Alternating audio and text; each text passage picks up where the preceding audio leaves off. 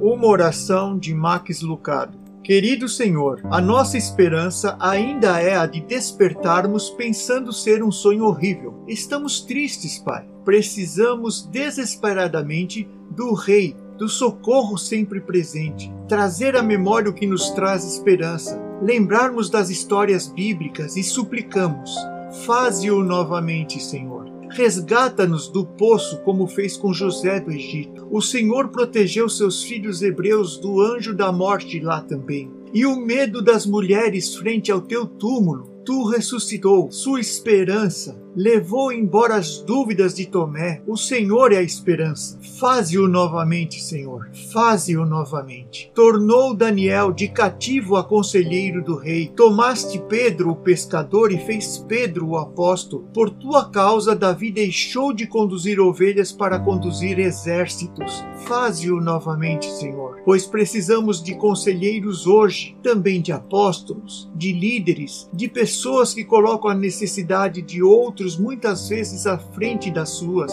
Faze-o novamente, Senhor. Lembramos do Calvário. O sofrimento foi intenso, mas assim como o Senhor transformou a mais escura sexta-feira em um mais radiante domingo, faze-o novamente, Senhor. Que a tua misericórdia seja sobre todos os que sofrem. Concede a aqueles que nos conduzem uma amorosa sabedoria que vá além da mera experiência egoísta. Tem misericórdia das almas que partiram e dos feridos que ficaram. Dá-nos graça para que possamos perdoar e fé para que possamos crer. Olha com bondade para a tua igreja por mais de dois mil anos. Tu a tens usado para curar o mundo, este mundo que está ferido. Faze-o novamente, Senhor. Faze-o novamente, Senhor, por meio de Cristo. Amém.